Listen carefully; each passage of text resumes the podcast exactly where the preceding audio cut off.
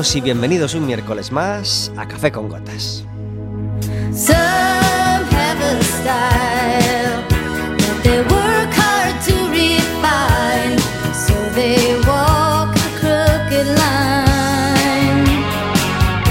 Estaremos con vosotros como todos los miércoles de 4 a 5 de la tarde en el 103.4 de Quack FM, quackfm.org, en la aplicación móvil y como sabéis, cualquier día, a cualquier hora y cualquiera de los programas en Radioco Café con Gotas.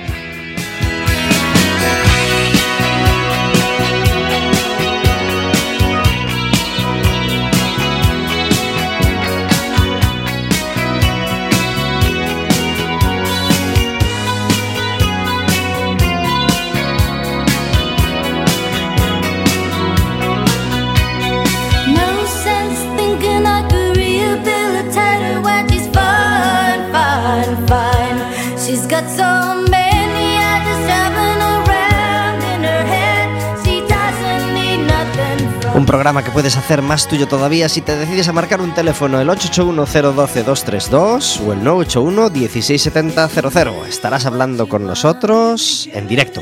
Podrás hacerle preguntas a nuestros invitados, podrás hacernos preguntas a nosotros y podrás también pedirnos entradas para el próximo partido del Básquet Coruña.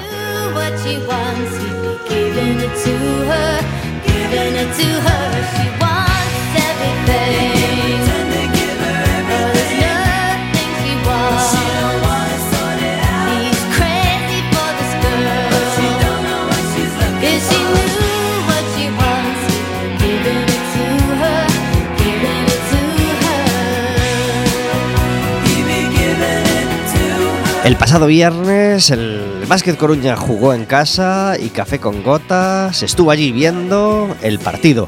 Eh, afortunadamente ganamos al Barça 58-49, un tanteo muy bajo, un partido un poco raro, pero bueno, al final logramos salirnos con, con la victoria. Este fin de semana nos toca jugar fuera, en Oviedo, el día 5, es decir, el viernes a las 8 y media de la tarde.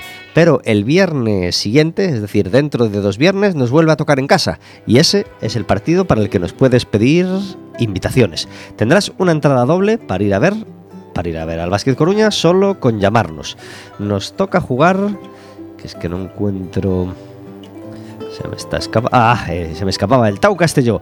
Viernes día 12 de abril a las 9 menos cuarto contra el Tau Castelló. Además, qué mejor forma de empezar las vacaciones de Semana Santa para todos los niños que, que las tengan con ese partido, el viernes 15.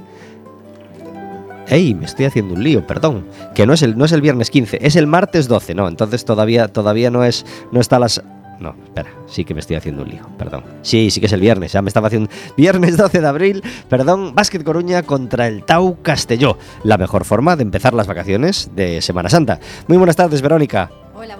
Gracias por estar en Café con Gotas. Encantada de estar aquí un miércoles más. ¿A qué es un- la mejor forma de empezar las vacaciones? Yo no, no se me ocurre No ninguna se te mejor. una mejor. A Bueno, hombre, a lo mejor irte de viaje no sería una mala opción. No pero mal, claro. para los que nos vamos a quedar en Coruña es muy buena opción. Qué mejor eh, inicio de vacaciones que, que ver un partido del, del Leima Coruña. Y además, que tú y yo no nos vamos de vacaciones. Tú y yo vamos a estar el miércoles de Por Semana Santa aquí. Hombre, por supuesto, ¿cómo Pues- íbamos a, a faltar? Os lo recordamos por si teníais dudas. ¿Y el miércoles habrá café con gotas? Porque a lo mejor a las 3 se escapan corriendo de vacaciones. Pues no, nos escaparemos corriendo, pero después, Después. de hacer el programa.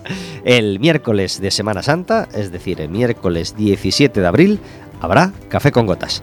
Eh, y el viernes 12, como decíamos, para los que ya cojáis, bueno, cojáis o no vacaciones, viernes a las 9 menos cuarto, Básquet Coruña contra el Tau Castelló. Nos llamáis, nos pedís una entrada doble y os la regalamos.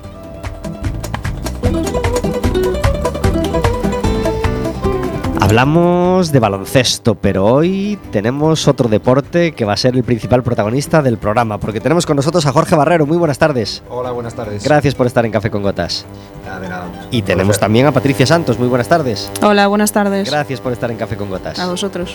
Patricia Santos es la capitana del voleibol Zalaeta femenino de Coruña y Jorge Barrero es el entrenador. ¿Desde hace cuánto, Jorge? Uf, ya no me acuerdo ya casi de los años que llevo de entrenador, concretamente en Zalaeta desde el año 2006. Algo no va bien con este micro, Jorge. clubes, puede ser. Vamos a, a- a- a mover, a mover, a poner este otro. Buenas tardes, Jorge. Hola. Ahora mucho mejor. Vale, entonces bien. ¿Tres añitos de entrenador, decías? No, no, digo que llevo tantos que no me acuerdo, Ah. pero que en Zalaeta desde el 2006, lo que pasa que anteriormente estuve en, en otros, en otros clubes. Ajá. O sea, es el, el camino del Ferguson de Zalaeta. Yo creo que ya le voy superando casi, pero bueno, sí, por ahí andaremos. ¿Os gusta el baloncesto? Sí, bueno, a mí todos los deportes en general me gustan todos. Bueno, pues el Básquet Coruña está peleando por, por, por, por, por lograr puestos de playoff de ascenso, aunque este año no está yendo muy allá y, estamos más bien en mitad de la tabla. Yo no sé si los alcanzaremos, pero bueno, lo que importa es no pasar apuros, eh, afianzarnos en la categoría y eh, por eso regalamos entradas para ir a apoyar al, al, al, al Coruña todos los miércoles. Os recordamos, 8 segundos 012 232, no hay preguntas ni, ni, ni concurso, simplemente con llamarnos tendrás una entrada doble para, para ir a ver al, al Básquet Coruña. El, el pasado fue un fin de semana curioso porque eh, ganó el Básquet Coruña, ganó el Ourense, ganó el Breogán de Lugo y ganó el Obradoiro de Santiago. Así, Pleno. Pleno de victorias en Estupendo. baloncesto. Ojalá fuese así toda la semana. Y en fútbol ya no nos fue tan bien, porque el Celta ganó in extremis. eh, en un su- partidazo con la vuelta de Yaguaspas. Sí, en, eh, en un partido lleno de emoción que empezaron perdiendo 0-2 y acabaron remontando 3-2 el sábado por la tarde. Y el domingo a las 6, 3.000 aficionados, que yo creo que acabaron siendo más, eh, del Deportivo se desplazaron a Oviedo, porque es una ciudad que nos queda cerquita, para ver, eh, y además con el Oviedo nos llevamos estupendo, para ver ese partido Oviedo-Depor. Al final, empate a unos y no conseguimos traernos los tres puntos. Eh, ¿Sois futboleros, chicos? Sí, un poco. Sí, pero no fuisteis Oviedo. No, no, teníamos competición. bueno, ¿cómo fue este, este fin de semana vuestro partido? Pues tuvimos el derby en Vigo y, y la verdad es que bastante bien. Sumamos los tres puntos, les ganamos 3-1 y, y conseguimos ponernos primeras y a, a mantenerlo este fin de semana. Ajá. ¿Y compartisteis bus con las chicas del Depor femenino que también iban a, a Vigo? No. Pues hay que mirar esas fórmulas de, ahor- de ahorro. ¿Era el domingo por la mañana vuestro partido? No, fue el sábado por la tarde. Por eso no, no compartisteis. El domingo por la mañana, para quien no lo sepa, el Depor femenino se desplazó a Vigo para jugar contra el Sárdoma y consiguió ya certificar su primer puesto en la clasificación. Así que felicidades al Depor femenino que ahora eh, tiene, tiene su playoff de ascenso. Un playoff durísimo, durísimo, de donde es difícil, muy difícil salir vivo, pero para eso trabajan todo el año, para, para llegar al playoff y que las cosas salgan bien. Así que felicidades Deportivo de Chicas por eh, ese, ese primer puesto en su liga. Como todos los miércoles, tenemos una música de fondo a nuestras palabras. Hoy, Geografías de Julio Pereira, un disco que tendrá ya sus 10 añitos y no tiene sus 15, pero que suena así de bien.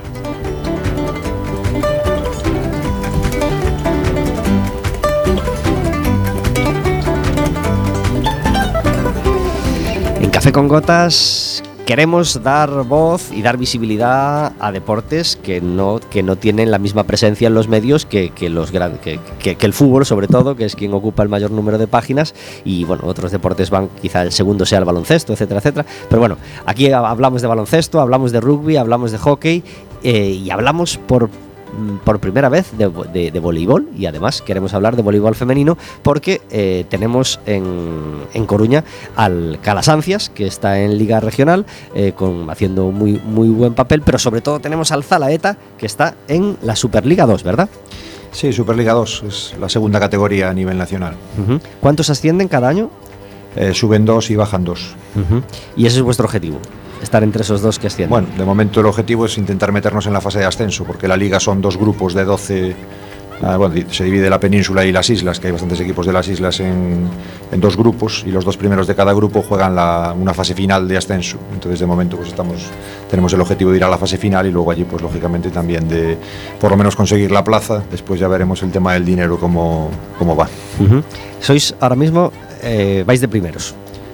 Sí, esta, esta semana nos pusimos, nos pusimos primeros eh, al, al ganar en Vigo y, y bueno, queda una jornada y lo que pasa que bueno, estamos tres equipos muy igualados, entonces necesitamos ganar el partido nuestro si los otros dos equipos ganan para, para estar entre los dos primeros. Ajá. Entonces el fin de semana que viene tenemos partido en casa. Sí, jugamos el sábado aquí contra, contra la Universidad de Valladolid. Eh, el sábado a las 6, normalmente nosotros jugamos a las 7 en casa, pero el- la última jornada es horario unificado. La federación bueno, establece un horario para que todos los partidos sean a la vez. Entonces este sábado jugaremos a las 6 en vez de a las 7. Ajá. ¿Y contra? El Universitario de Valladolid. Pues lanzamos ya el anuncio. Voleibol Zalaeta Universitario Valladolid el sábado a las 6. ¿En dónde? En el barrio de las Flores, polideportivo de allí donde jugamos todos los partidos. Ajá. ¿Entrada libre? Sí, sí, sí, nosotros. Y animamos a la gente, ¿no? A que vaya a alentaros. Ojalá que sí, cuanto más haya mejor. Pues ya sabéis, quien quiera desplazarse a, a Oviedo para, para animar al, al Básquet Coruña eh, puede ir el viernes a las ocho y media. El desplazamiento no- eh, es de los más cortos, pero, pero aún así comprendemos la dificultad de, de ir a Oviedo. Pero bueno, quien quiera, Básquet Coruña en Oviedo el 5 de abril, es decir, el viernes a las ocho y media de la tarde y mucho más fácil, el sábado a las 6 en el barrio de las Flores, el Zalaeta se la juega contra el Valladolid. Si perdéis, ¿podéis quedaros fuera de esa fase de ascenso? ¿O no? Podríamos si, si los otros dos equipos que tenemos debajo ganaran, pero bueno, nuestro objetivo es ganar y no vamos a Ni os- pensar ni en os perder. lo planteáis, No. ni os lo planteáis. ¿De qué va el Valladolid en la, en la tabla? Va penúltimo, pero bueno, no nos podemos fiar de ningún No, no, equipo. claro eh, no. La categoría de segunda de vóley es parecida a la segunda de fútbol, que cualquiera puede ganar a cualquiera y, y hay que jugarlo. Ujú. Lleváis te- unos tres años en esta categoría, ¿no? El, digamos que con este grupo sí, el, el club lleva más tiempo, pero este grupo de jugadoras hace tres años, digamos que renovamos el equipo y, aunque llevamos más años en Superliga 2, digamos, este grupo es la tercera temporada que, que está compitiendo. El primer año estuvimos cerca de bajar. eh, En la primera vuelta íbamos colistas destacados, después conseguimos salvarnos. El año pasado ya lo hicimos mejor, quedamos ahí en la zona media. Y este año, pues bueno, estamos en la, en la parte de arriba. ¿Tú cuántos años llevas, Natalia? Patricia. Dije Natalia, Patricia, perdón. Eh, llevo, en el club llevo 10 años, en, jugando bueno, con titularidad en- o participación más en el, en el grupo los tres años que, que comenta Jorge que lleva este grupo. Ajá. Eh, ¿Qué implica ser la capitana del equipo? Nada, al final es, es un nombre más, ¿no? Pero bueno, eh, tienes que jugar igual que el resto. Al final una jugadora sola no, hace nada y dependes de tus compañeras igual que ellas dependen de ti. Ujú. ¿Por qué es especial el voleibol para ti? ¿Qué, qué- tiene el voleibol que no tengan otros deportes? Ya sé que es tu preferido, pero, pero ¿qué tiene de especial? No, la verdad es que de pequeña siempre me gustaron mucho los deportes, practiqué varios y, y me, llamaban de, me llamaron de varios equipos de varios deportes, pero yo me centré en el voleibol desde los 8 años, me parece, y aquí me quedé. No, no te puedo decir por qué, pero me quedé. Ujú. Eh, ¿Es el mejor grupo, el de este año, con el que ha- has estado nunca? Yo creo que a nivel cohesión grupal y que somos más equipo que, que nunca, sí. Es verdad que otros años tuvimos jugadoras más destacadas, con, con más calidad. De hecho, hay varias que están jugando en Superliga 1. Pero así a cohesión grupal y, y que realmente creo que la diferencia con el resto de los, de los equipos de, de nuestra liga es que nosotros somos más equipo. Ujú. S- mm, supongo que, que- que la plantilla es lo, lo más completa posible para y que este año ya empezasteis el, el año con, con la idea clara de, de llegar a esa fase de ascenso, ¿no? Que estamos a punto de alcanzar. A ver, la verdad es que cada año es diferente, el nivel va cambiando, no sabíamos muy bien a qué nos enfrentábamos. Es verdad que el año pasado el rendimiento aumentó mucho con respecto al primer año, que bueno, como te comentaba Jorge, estuvimos a punto de descender. Y al final nos quedábamos todas y bueno, sí, podrías verlo, pero vivirlo como lo estamos viviendo ahora, la verdad es que no nos lo esperábamos. El, el equipo, sobre todo, se nutre de algún instituto, de algún colegio, de tiene ramas eh, de ese Sí, tipo, mm. o, o ya es completamente ajeno y completamente independiente. No, sí que se nutre de las jugadoras, sobre todo de las jugadoras de los colegios, porque bueno, al final que las niñas empiecen en un club es complicado, es mucho más fácil que se apunten a actividades extraescolares en los colegios. Y sí que nos nutrimos de, de- del liceo, de Calasancias, sobre todo del liceo. De hecho, bueno, yo empecé en el liceo y varias de mis compañeras, creo que son cinco, eh, empezamos en el liceo. Y sí que nos nutrimos de, de varios colegios, pero bueno, también nosotros tenemos nuestra base, ¿no? que estamos trabajando para que alguna de ellas llegue a donde estamos ahora. El- Este es el último partido de, de esta fase y después empezará la fase de ascenso. ¿Cómo, ¿Cómo se juega esa fase de ascenso? ¿Cuántos partidos son? Fase, fase de ascenso son dos, son los dos primeros de cada grupo, somos, somos. Espero, espero, espero que seamos, y si no son cuatro equipos. Este año cambió el sistema, el año pasado pues era una liga normal, jugabas ida y vuelta seis jornadas más, desplazándote a donde fuera, y este año cambió el sistema va a ser una por concentración una, una fase de ascenso que va a ser en, en Socuellamos, en Ciudad Real. Hoy por la mañana precisamente lo concedió la federación porque es el campeón del otro grupo, ya está clasificado y bueno, es viernes, sábado y domingo, coincide el domingo de las elecciones, esperemos que no haya nadie en, mesa electoral y, y coincide ese viernes, sábado, domingo, pues un partido cada día, todos contra todos, una liguilla y los dos primeros eh, pues serán los que, los que asciendan. ¿Cómo lo ves ahora mismo? Bueno, de momento la fase no, me- ni me la planteo todavía, ¿no? Como, Hay que como- acabar como esto, queda un partido todavía que tenemos que ganar y no, y no estamos clasificados, pues eh, todavía digamos que me queda muy lejos. Es verdad que en, bueno, en nuestra categoría, en, en Navidad, al final de la primera vuelta, se juega eh, una, una Copa, la Copa Princesa, que fue en Baleares este año, que van los dos primeros equipos de cada grupo. Entonces nosotros ya estuvimos allí en, en Navidades, en- en Mallorca. Y bueno, por ejemplo, contra ahí, es, ahí es un sistema distinto, son dos semifinales y la final al día siguiente. Ahí nos tocó contra Socuéllamos, que a priori es el equipo más fuerte de los dos grupos, nos ganó 3-2. Y bueno, entonces ya conocemos un poco el nivel, el nivel que hay. Aparte de que, bueno, Socuéllamos pues es un equipo. Mm, Él, tanto ellos, como Algar de Murcia, que es el otro equipo del otro grupo, son equipos, digamos, distintos a nosotros en el sentido de que tienen va- varias jugadoras extranjeras, son jugadoras profesionales casi todas y entonces eh, digamos que nu- nuestro equipo es bastante distinto en ese aspecto, son todo jugadoras de aquí, ninguna cobra, pero bueno, al final en el campo eso no, no influye, hay que jugar y, y ver lo que, lo que somos capaces. Todos los miércoles tenemos música. A veces tenemos un grupo que toca en directo y a veces eh, tenemos música enlatada, es decir, en CD. Hoy volvemos a estar peleados con los botones y la música que traíamos en CD no suena. Así que vamos a cambiar de plan, porque el pretexto de la música que traíamos hoy era eh, el programa que pudimos ver ayer. Ayer se, se- el programa de Ariel Roth, eh, que recorre España buscando las músicas de cada zona, ese Un País para Escucharlo, llegaba a Galicia. Y Ariel Roth paseaba con Joel López por Vigo, por Coruña, por diferentes lugares y, visitaba diferentes músicos gallegos. Por eso íbamos a poner otro grupo, ya ni decimos cuál, por si lo dejamos para otro día, pero aprovechamos para disfrutar de la música de Joel, del que hacía de maestro de ceremonias, del gran Ariel Roth. Qué programa más bonito, qué gozada verlos cantar, qué gozada todo. Así que felicidades por ese Un País para Escucharlo y felicidades, por supuesto, a Joel, postal de Nueva York, hoy en Café con Gotas. la y yo solo olvidar el calendario paseando todo nos resulta familiar. Mis ojos juran sentirse en casa. Ay ay ay pero al salir del cine y volver caminando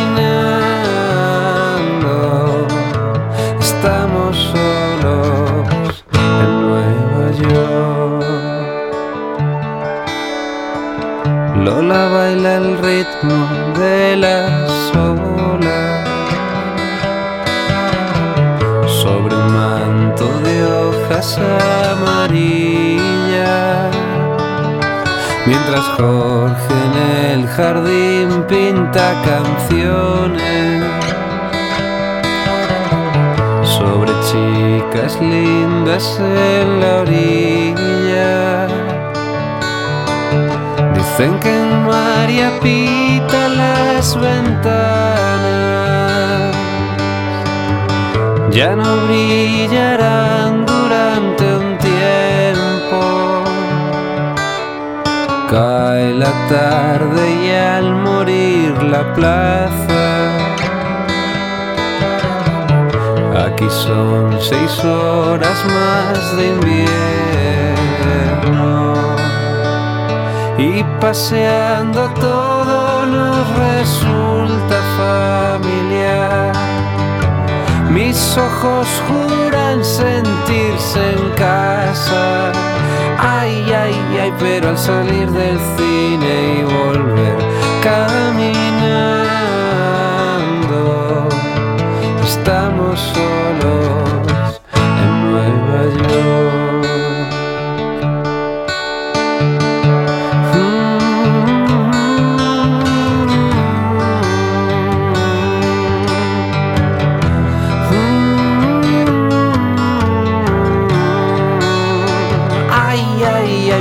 salir del cine y volver caminando. Estamos solos. Estamos, solos en Nueva York. Desde el primer disco de Soel López, esta gozada de canción.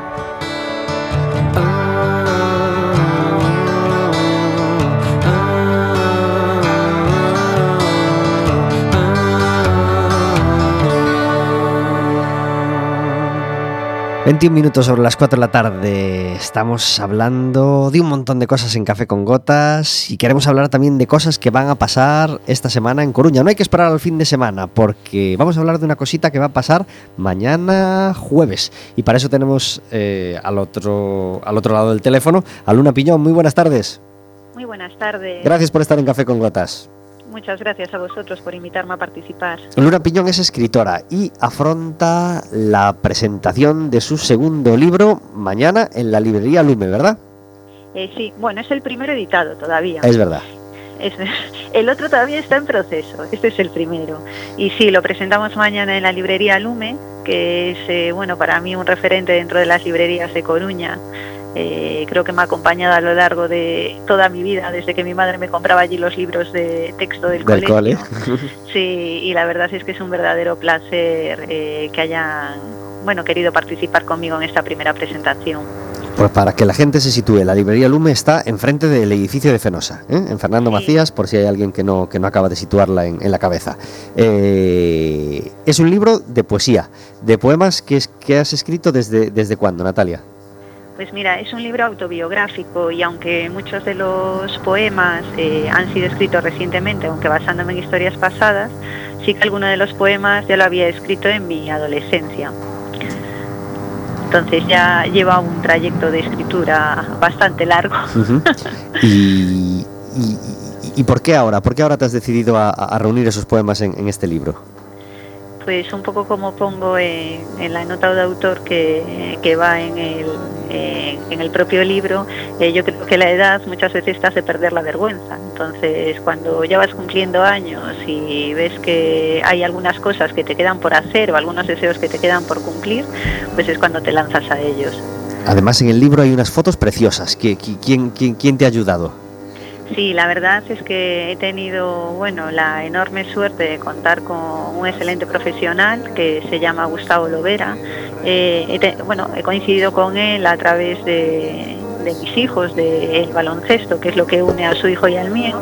Y a raíz de que nos iba haciendo las fotografías de, de los partidos y después ya lo fui conociendo más a fondo, he descubierto su calidad artística y he tenido la suerte de poder contar con él en la colaboración de, o sea, con su colaboración en, en la edición de este libro, que yo creo que sus fo- fotografías incluso le aportan eh, un poco más de valor al mismo.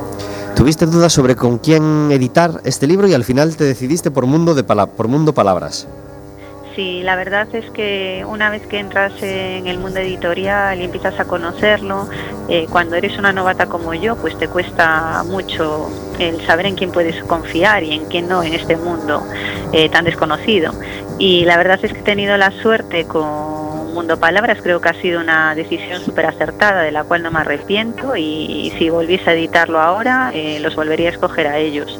Han tenido que aguantar eh, mis caprichos y mis cambios de última hora, pero... Las cosas de las divas, las divas de la Sí. escritura es lo que tenéis.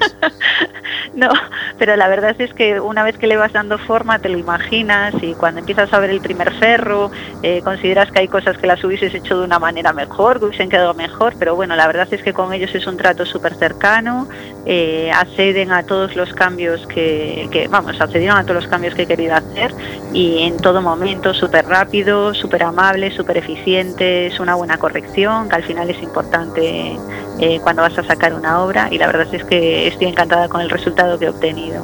Claro que sí. Yo tengo la suerte de, participar también en esa presentación del libro de mañana. Así que que sepáis que Pablo Rubén Fernández, un servidor, va a estar cantando unas canciones también en la presentación del libro y, y- y vamos a pasar un rato muy divertido. Así que animamos a todo el mundo a que venga a las siete y media, Luna.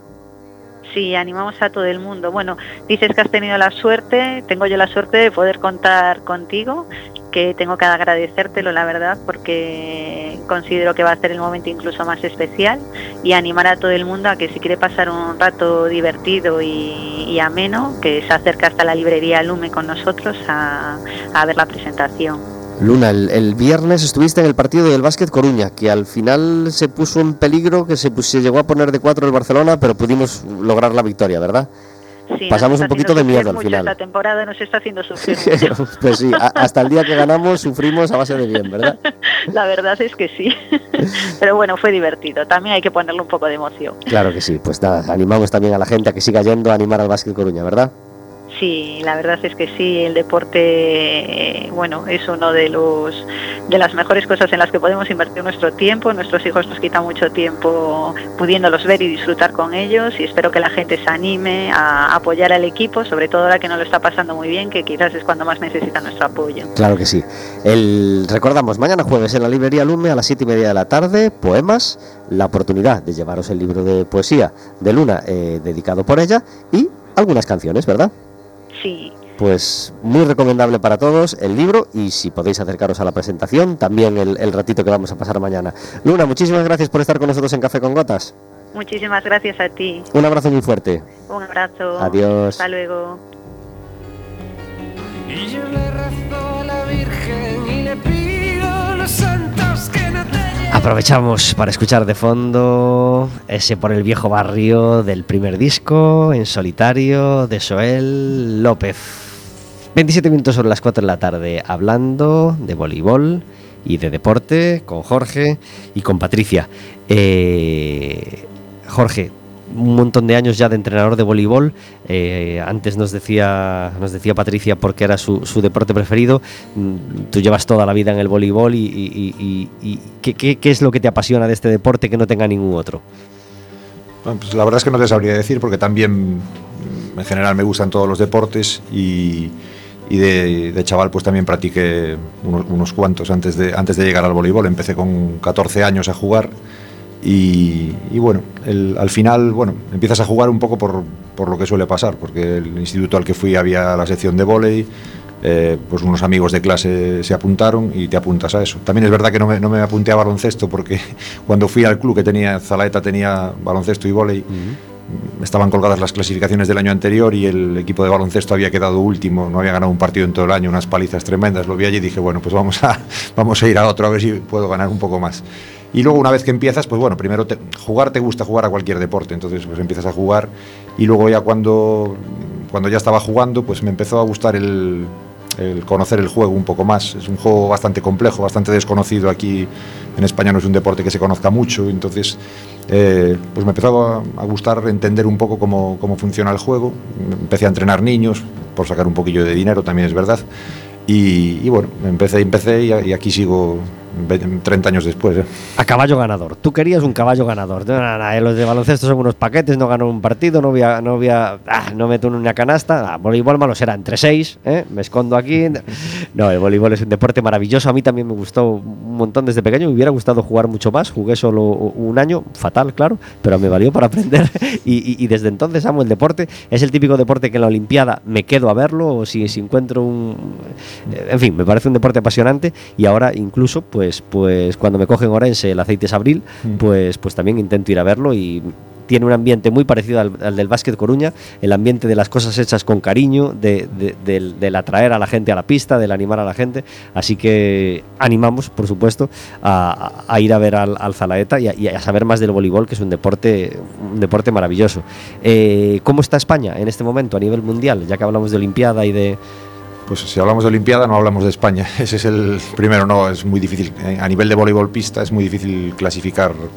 España es un peleando entre el segundo y tercer nivel europeo está más o menos. Yo bueno, llevo ya unos años también con, con selecciones españolas de categorías inferiores y este esta Navidad, bueno, porque no podía ir el, por temas de clubes no podía ir el ayudante, estuve con la selección absoluta que consiguió clasificarse tras me parece que fueron siete años para un europeo, para una fase final europea. Entonces digamos que somos un país eh, débil a nivel, a nivel europeo. Bueno, un poco como sales de España y ves que las ligas son más profesionales, salen en televisión, mucho más dinero y todo eso al final influye en el nivel. Las mejores jugadoras españolas están todas jugando fuera de España, porque es donde hay mucho más dinero. ¿Cuál es el país que ahora mismo lidera el deporte del voleibol? A nivel económico, en cuanto a liga, mm, posiblemente, bueno, la italiana es la más, tanto masculina como femenina, es la, la liga más tradicional de siempre y eh, es una liga muy fuerte siempre. Y ahora, pues en los últimos años, eh, en femenino la liga turca y en masculino quizá la rusa, eh, son las dos, eh, económicamente junto a la italiana, las dos más fuertes. Pero realmente en Europa cualquier liga, el país que digas, Alemania, Francia, Bélgica, eh, tiene más potencia económica que la, que la española. ¿El campeón olímpico de chicos es actualmente? En chicos están, están los de siempre. Son el vóley es un deporte que está muy extendido por, por todos los continentes. Entonces los fuertes son Brasil, Estados Unidos, eh, Rusia, Serbia, eh, Italia. Hay, hay bastante, incluso en- no tanto en masculino en femenino, por ejemplo, Japón y China son potencias. Está bastante, bastante repartido por, digamos, por todos los continentes. ¿Qué nos haría falta en España para subir ese escaloncito y, y estar entre los primeros, al menos de Europa? Es, es complicado, llevamos Un muchos trabajo años a largo plazo, intentándolo. ¿no? a, a corto plazo es imposible. Y mientras, eh, yo creo que es un tema, bueno, entre comillas, cultural. Eh, el- al final, si no se ve el, el vóley como un deporte que pueda ser una profesión, es difícil que, a nivel, cuando son niños o niñas, se lo planteen como se pueden plantear el fútbol sin duda, o incluso a lo mejor aquí en España el baloncesto, donde la gente puede apostar un poco por, todo el mundo tiene que estudiar, pero puede apostar un poquito más por, porque bueno, puedo- voy a tener una recompensa económica, los padres no ven descabellado que su niño, si es bueno, eh, se dedique al fútbol o al baloncesto, y en el vóley pues sí se ve descabellado. Y eso es algo que no pasa en el resto de Europa. Entonces a partir de ahí hay una diferencia que mientras eso no cambie yo lo veo difícil. Y luego harían falta años también, porque en cuatro o cinco años no, no te puedes equiparar a países que llevan muchos años trabajando muy bien. En España, eh, Coruña en relación al resto de España, eh, ¿cómo, cómo estamos de nivel? Coruña y Galicia incluso. Pues yo creo que hay dos partes. A nivel de base, dentro de lo que es la, bueno, como siempre, pues en como casi todo, Cataluña es fuerte porque tiene muchos practicantes y nivel económico, Madrid también tiene mucha población, pero a nivel de base, Galicia es una comunidad, está entre las 3, 4 mejores posiblemente si analizamos los últimos años, o 5 mejores de campeonatos de cadetes, juveniles, selecciones autonómicas. Entonces a nivel de base está entre las, entre las más potentes. Otra cosa es a nivel de élite, digamos, o de equipos ya senior, donde ahí lo que influye es el tema económico. Entonces, pues sí, hay muchas jugadoras gallegas o bastantes en Superliga 1, incluso alguna ha, ido a jugar al extranjero, jugadores también. El capitán de la selección absoluta es, es de Orense, pero eh, no hay clubes gallegos eh, con nivel económico para mantener a esa, a esa base. Entonces, los que realmente destacan más y apuestan por el vóley eh, se tienen que ir fuera de, fuera de Galicia porque no hay, un- no hay clubes con la potencia económica para ofrecer lo mismo que ofrecen en otras, en otras comunidades. ¿Y qué zona de España es la más potente, donde hay más afición? Pues a nivel de afición, hombre, Canarias es una zona tradicional y como ya te digo, pues Andalucía, Canarias, eh, Cataluña y Madrid, por en los últimos años obvias por, económicas. por- por razones económicas y, y también por un número de por número de practicantes. Y luego el vóley es un deporte, pues eh, como estos deportes minoritarios, un clásico de ciudades pequeñas o medianas en los que no hay un fútbol, fútbol de nivel, Claro. Pues a lo mejor tampoco hay baloncesto, entonces pues hay ciudades tradicionales como Soria, por ejemplo, en masculino, Almería, eh, Teruel, eh, son, a nivel masculino, pues Teruel, Almería son los, mejores, está Logroño en femenino, son ciudades donde se pueden desarrollar este tipo de deportes, que no haya un deporte que ya lo tenga un poquito más implantado y en, en ciudades así puntuales pues es donde están los mejores equipos. ¿Y por qué en Canarias está tan arraigado? Mm, La verdad es que no lo sé, pero Canarias, eh, hombre, ahora yo creo que se ha extendido más la práctica, pero cuando yo era chaval y jugaba, pues allí había, los mejores equipos estaban allí, eh, muchos jugadores, mucha base, es un poco eso, hay, había, equipos buenos desde siempre y eso arrastra a más niños a jugar, arrastra más afición y ahora mismo pues sigue siendo de la- a nivel económico, de las, de las, sobre todo en femenino, la que tienen los equipos con mayores presupuestos están allí en, la- en las islas. Pero tú crees que el motivo de que no se profesionalice eh, o no se vaya hacia la profes- profesionalización de los jugadores de, de voleibol es por la falta de financiación, es decir, por la falta de, de- inversión, en el deporte, porque al final sí que es un deporte que de base, es decir, es muy conocido y es muy practicado por los niños pequeños, lo que tú, lo que Patricia decía antes, eh, al final por eh, extraescolares, deportes extraescolares o tal, siempre está muy arraigado desde hace mucho tiempo el baloncesto como, como deporte extraescolar. Es decir, base hay, pero parece que no se fomenta el que eso vaya a una, a una, a una profesionalización, ¿no? Es que el camino, o sea, una cosa es, como, como dice Patri, la actividad extraescolar, que bueno, vas dos, tres días a la semana al colegio, y luego en- entre eso y, el alto nivel, donde pues ya hablamos de dinero, de jugadoras profesionales, hay un paso intermedio que es lo que falta en el vóley, que es que eh, posiblemente con otros deportes pasa muy claro. Tú como, como madre apuntas a un niño una niña a gimnasia rítmica, a, a nata- a natación, incluso a baloncesto si está en un club medianamente bueno de formación y entonces ahí está claro que tiene que entrenar, que entrenan todos los días, que tal. En volei el padre le dices que, tiene que entrenar cuatro días a la semana y te va a decir que no porque tiene muchas actividades, etc. Entonces hay, un salto entre la actividad extraescolar y la formación de jugadores para poder llegar o no al, al alto nivel, que en, en quizá cuesta más porque se ve más eso como una actividad extraescolar, no como el niño se apunta y va a, y si tiene condiciones y un club le ofrece, entonces pues sí, pues es bueno y va, y va a llegar a eso.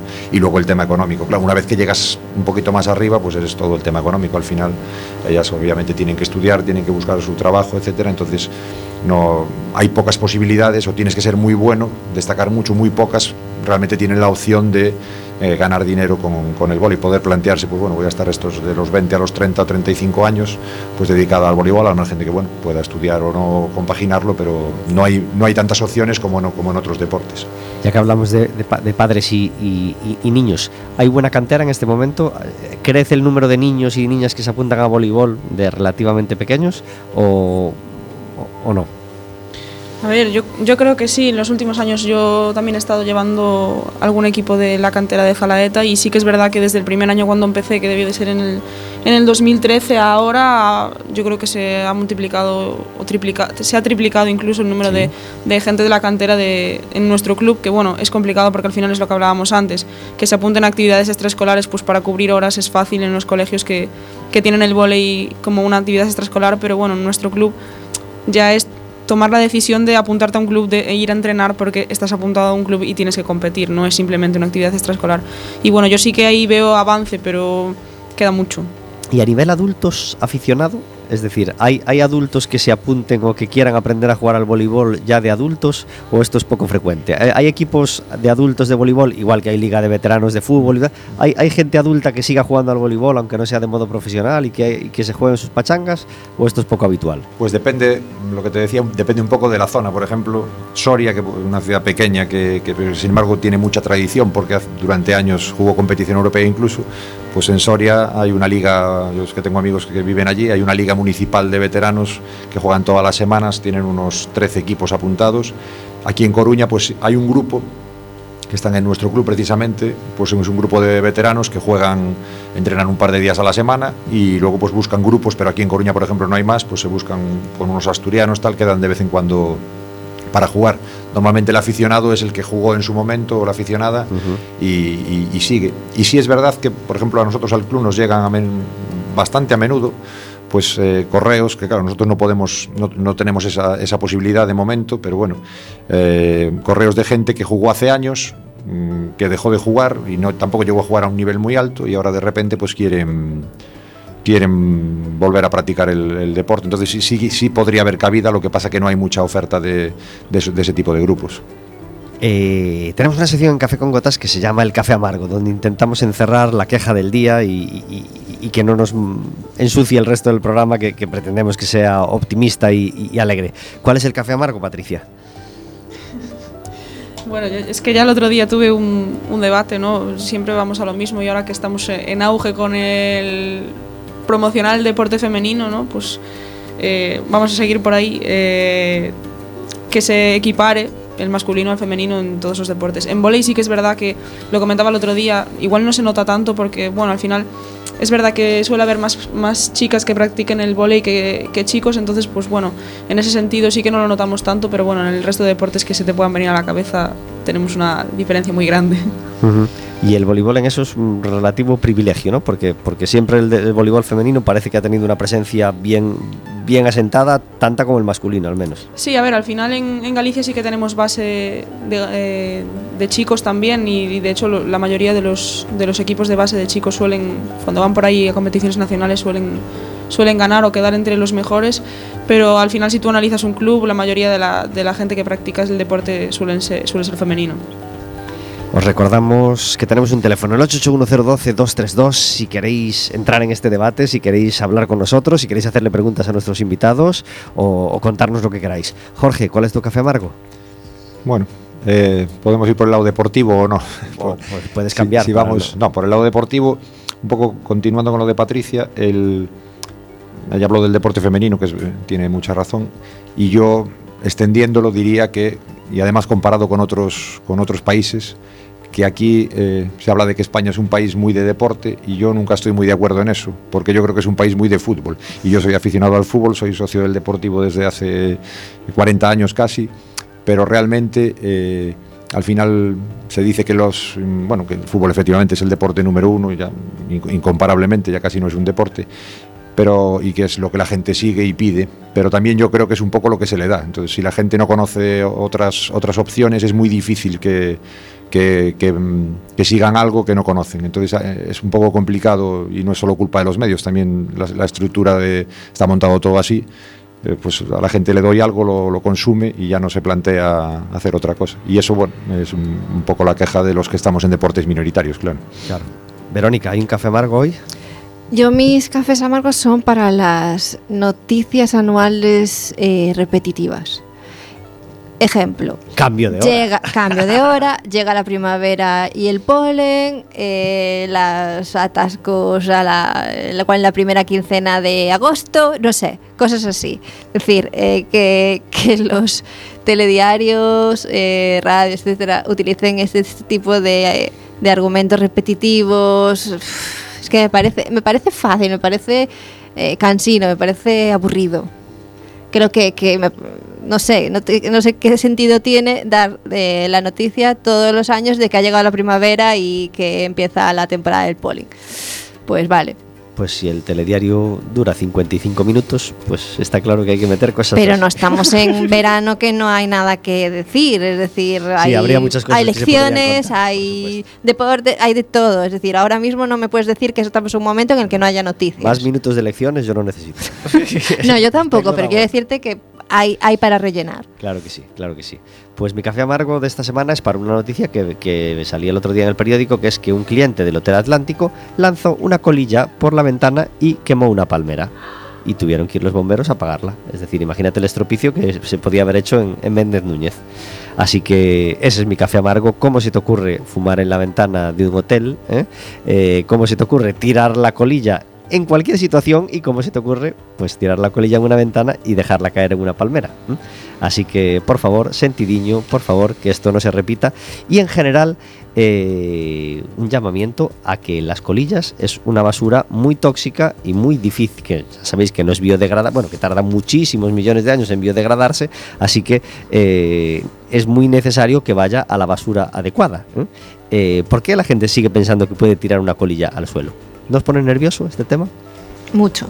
So- sobre todo si, si vas por, y desgraciadamente es así, por fuera de España, que cuesta ver una colilla en el suelo y aquí es, es continuo. Las playas están llenas, los, las calles están llenas.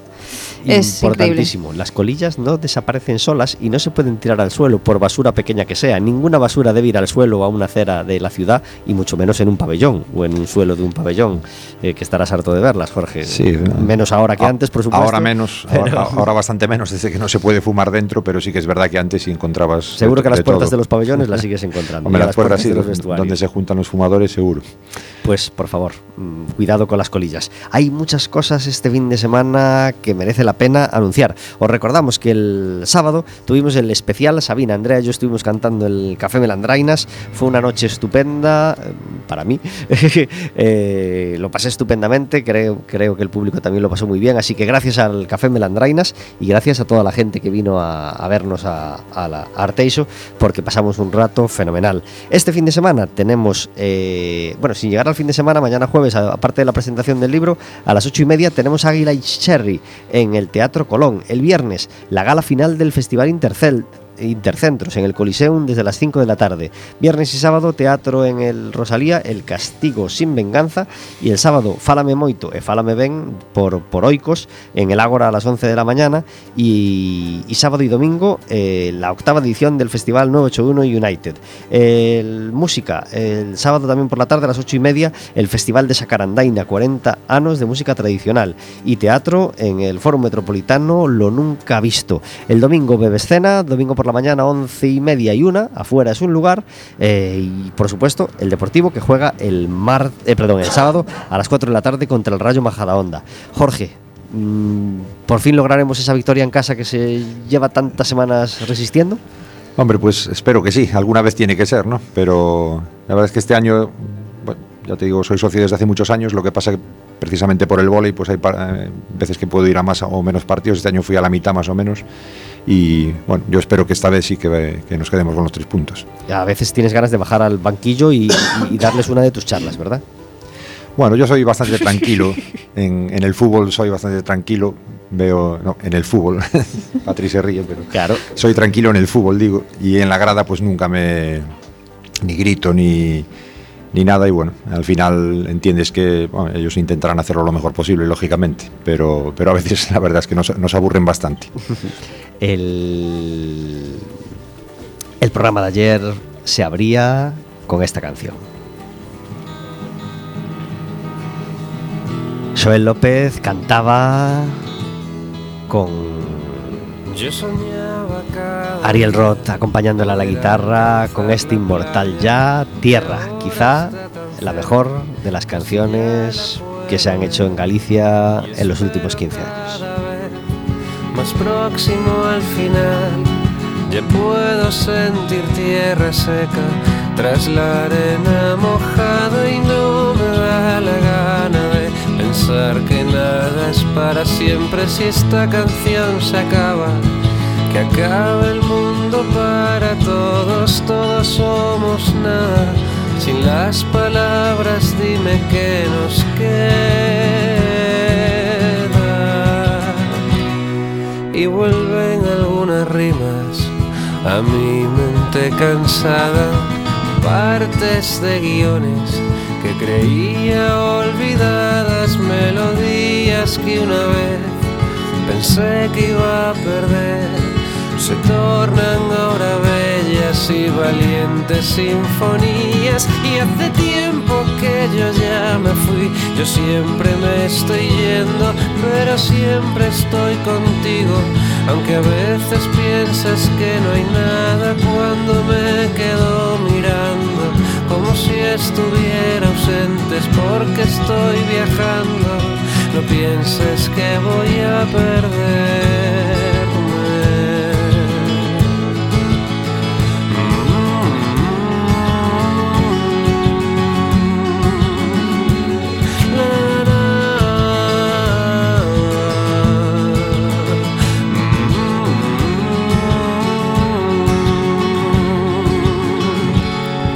Si ya sé que el mundo seguirá girando cuando ya no quede nada y nosotros vaguemos por la historia como simples hombres solitarios, reyes que perdieron todo, todo lo que tanto amaban por quererlo demasiado y lo intento cada día ser todo lo que había imaginado.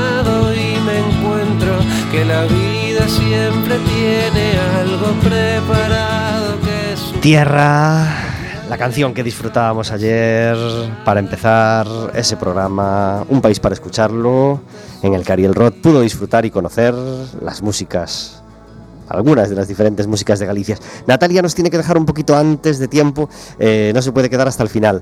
Eh, Natalia, antes de irte, ¿qué es lo mejor de Jorge como entrenador? Patricia. Yo es con que, Natalia. Es que no sé qué tienes con Natalia. Natalia es la chica, del- la, la- la chica que presenta el libro mañana y ella, Patricia, me ha dado por castigarla. Luna.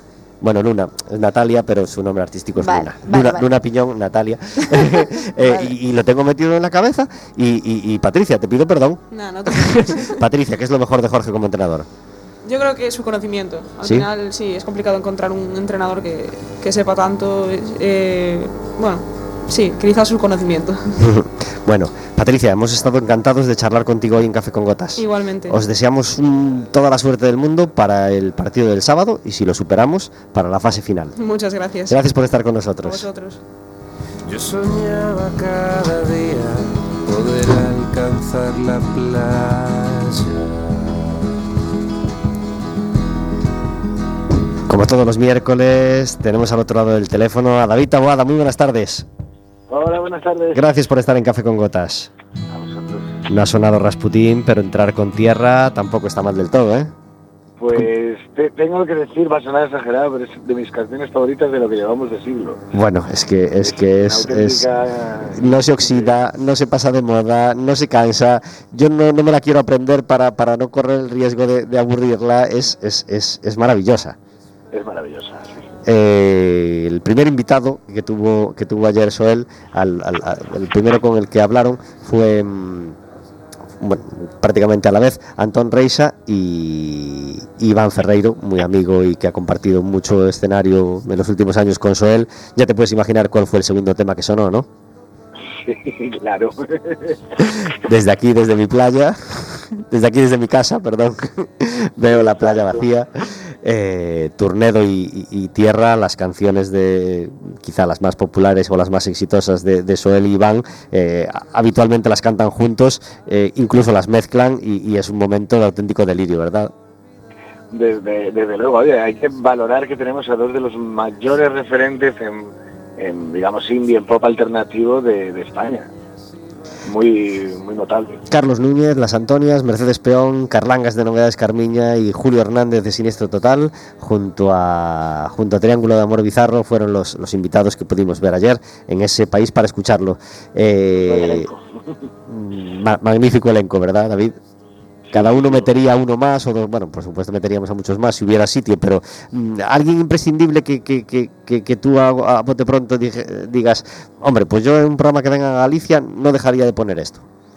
Pues me pides así en frío, pero me faltan quizás eh, los suaves. Hombre, y, y Herdeiros, pero ya es más nuestro, ya es menos exportable, pero los suaves. Sí, puede ser. Mm, los limones, quizá, por su historia. Es difícil, difícil acordarse de los limones, pero es que yo, ese soy yo, el que reivindica los limones. bueno, queríamos afrontar con David Taboada la, segunda parte de, lo que de lo que comentábamos el, el- pasado miércoles, de lo que de- del melón que abríamos. Eh, canciones, eh, artistas, música y humor. Eh, hablábamos de, de- los españoles, pero hoy quieres hablar de, de los no españoles. Eh, efectivamente, de, qué hay, de qué hay por el mundo. Eh, reconozco que como, como a cualquiera lo que, lo que me llega es de habla inglesa, porque seguro que hay grandes especialistas en esta materia en Alemania y en Rumanía, pero no, no nos llegan. Em, eh, yo que además no domino del todo el inglés, pues siempre me tengo que apoyar en subtítulos, entonces, bueno, tam- también lo dificulta. Eh, pues mira, para empezar, que, nombrar lo que también decimos en, en España, de que hay grupos que no son de humor, pero que, que, que son muy, muy coñeros a veces, como Bloodhound Gang, que lo recordaréis por el videoclip de los monos del National Geographic, que tiene una de las mejores canciones de humor que conozco, que es las 10 mejores cosas de New Jersey, que son 10 segundos de silencio. Eh, o eh, LMCAO, eh, los de Party Rock y Joseph Noel, que tienen unos videoclips increíbles. Eh, no sé, hay más grupos de esos. También hay siempre el efecto eh, que, cada poco nos llega un vídeo viral de YouTube. Yo creo que de los primeritos fue un monólogo excelente sobre el canon de Pachelbel de Rob Parabonian y a partir de ahí, pues de, de- de John Williams is the Man, las parodias que hace la banda de Jimmy Fallon, que es como el Buenafuente americano, bueno, bueno, Buenafuente es el Jimmy Fallon español, de hecho le copia hasta el, hasta el escenario, y tiene una banda que hace pues desde con instrumentos de niños, eh, versiones de Metallica, con Metallica y cosas así muy, muy coñeras. Pero bueno, quería hablar de cuatro personas que se dedican a eso, a hacer humor con música. Eh, bueno, cuatro grupos. Eh, uno sería Tripod, eh, son tres americanos que pretenden ser serios, pero las letras no, no lo son. No llegaron a mucho, me temo, Pero bueno, tenéis material en cantidad en, YouTube con el que, que pasar un rato agradable. Y linkeado a estos, porque tienen un estilo muy similar, unos australianos que se llaman Flight of the Concords, que llegaron a tener una serie, eh, eh, la CS si no me equivoco, eh, en la que, bueno, eh, eran ellos dos los protagonistas eh, y contaban su historia real, que era pues que salieron de, de Nueva Zelanda, de hecho, ni siquiera son de Australia, de Nueva Zelanda, y se vinieron a Estados Unidos a probar suerte. Y la, la serie cuenta eso y tiene actuaciones musicales en YouTube a cascoporro de ellos, súper divertidos. Em, ¿Qué más? Hugh Laurie, el que conocemos por Doctor House, Sí. tenía un programa de humor buenísimo en, en la televisión inglesa, eh, del que creo que ya he hablado alguna vez. Bueno, pues ahora me, me remito a, a la parte en la que Hugh Laurie cogía el piano y hacía el payaso.